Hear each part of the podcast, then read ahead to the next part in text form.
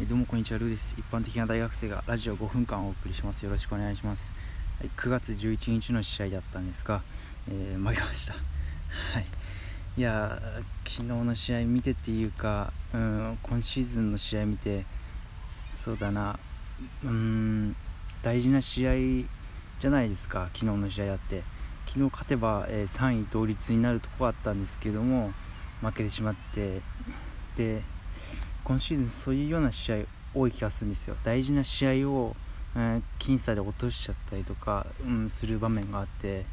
これがね2016年とかだったら、えー、11.5ゲーム差首位とつけられてましたけども、えー、大事な試合をねこうがむしゃらにギリギリでもいいんでとにかく勝ち取るっていう試合が多かったんですよ。特にソフトバンクと戦う時にね。多かったんですけれども今年はそういうような試合がないんですよね、うん、だから今年はちょっとうんっていう感じですね。僕の感想ですけどね個人的な。だからまあもしねこっからソフトバンクもとにかく今年も強いですからね。だから、えー、昨日みたいなね試合を、えー、してしまうともう首位は狙えないしえクライマックスも怪しいんじゃないかなっていうふうに僕は思っちゃいました。はい。ただですね、えー、今日は、えー、今シーズン初先発の吉田選手が5回3失点ということで、えー、5回2失点かな？実際に打たれたの。2点かなぐらいだったんですけど、え まあこれは本当ポジティブな、えニュースですよね、えしっかり、え試合をなんだかんだ言って作ってくれました。2点取られたんですけれどもその不運な得点のされ方というか、まあえー、完全にこうタイムリーヒットみたいな感じで綺麗に打たれてっていうわけではなかったんでかなりいいんじゃないんでしょうか、えー、しかもねなんだろうな、えー、若さあるピッチングというかあのコーナーにしっかり投げ分けるっていうよりかは腕振って思いっきり投げるみたいな。たまに真ん中とか甘いコース行ったりとか思いっきり外れる時もあったんですけれどもえー、まあ、若い時っていうのはそういうなんだろう勢いみたいながすごい大事じゃないかなって僕は思います。というのも若いうちにまとまるのはねなんかうん可能性というかねがなんかうん小さくなるというか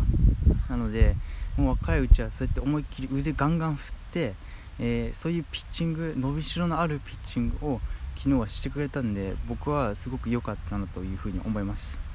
で、まあ、そういう荒削りな部分もあるんですけれども、えー、去年と比べてね変化球の質がすごい上がってるなというふうに。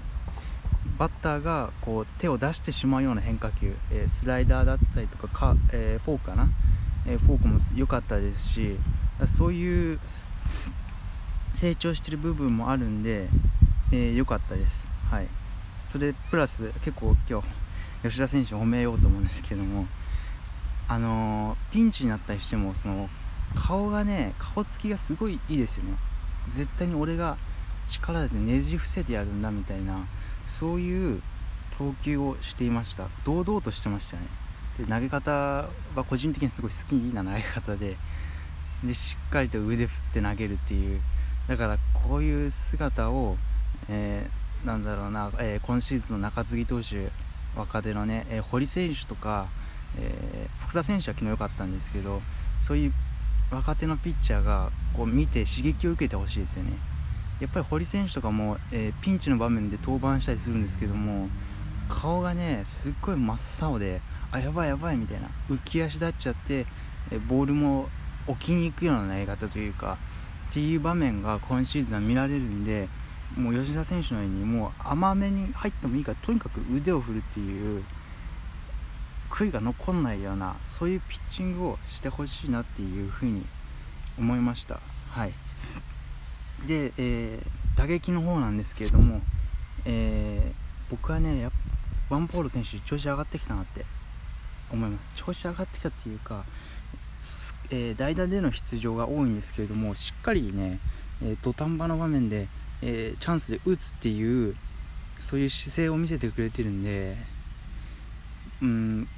清宮選手スタメンで使うぐらいなら今の状態で言ったらワンボールの選手を使い続けた方がいいんじゃないかなというふうに思います。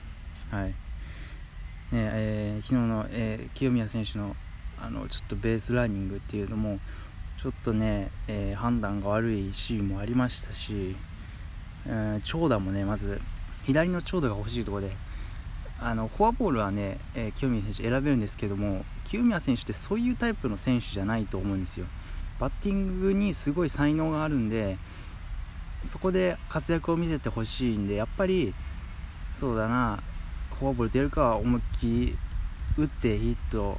ホームランっていうのを狙ってほしいなっていうふうに、えー、僕は思います。はい。あとは、えー、昨日も満塁で、えー、得点できないっていうシーン多々ありましたよね。これはね、えまあすごい当たり前のことを今から言うんですけどもあの満塁になったらまあこう打順が流れるじゃないですか。そこで絶対にその789にまあ回るわけですよね。野球やってたら当たり前ですけど。789の打率が低すぎる、えー、1割とかじゃないですかやっぱ。この前も言ったんですけどキャッチャーショートのあまあショートはあの平沼選手出てましたけども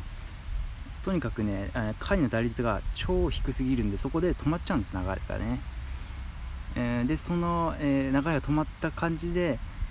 1番に回ってきたりとか2番に回ってきて、えー、凡退しちゃうみたいなそういうあの試合が多すぎにとにかく、えー、え上位はもう言うことないですよね。打ちまくってんで。とにかく回をなんとか1割っていうのはもうちょっと避けてほしいなという、